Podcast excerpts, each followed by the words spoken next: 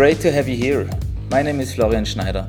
I'm one of the founders of the Kynotec GmbH in Austria, and I'm responsible for all the training aspects, the education of external and internal teams, the selection, purchase, and sale of dogs, as well as product development such as our scent wheels or our camera system Kynotec Recon 1.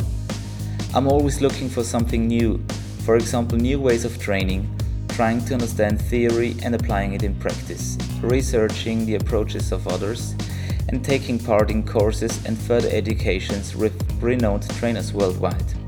I follow various channels, watch and listen. It seems as if success in dog training is not only due to the love for the dogs.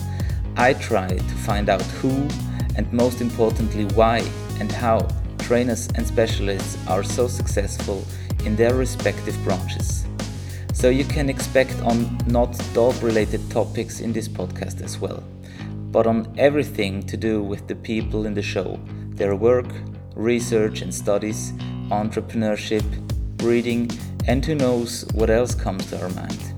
With Kynotalk, we want to offer a channel through which we can think outside the box and escape from our, as we say in German, own business blindness. Kynotec will publish in English and German, depending on the origin of our interview partners.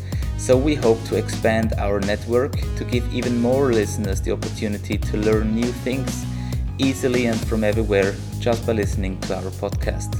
At Kynotalk, I will record monologues and share my thoughts with you. But since I don't have too much to say, I will do my best to invite special guests to the show who have influenced me or whose work impressed me. I'm interested in how we can optimize the training of dog teams raise quality standards in order to make operations more efficient and thereby strengthen the relevance of working dogs in all sectors for the future. Training aspects, selection of dogs, theories and practices, self motivation, and everything related to the business.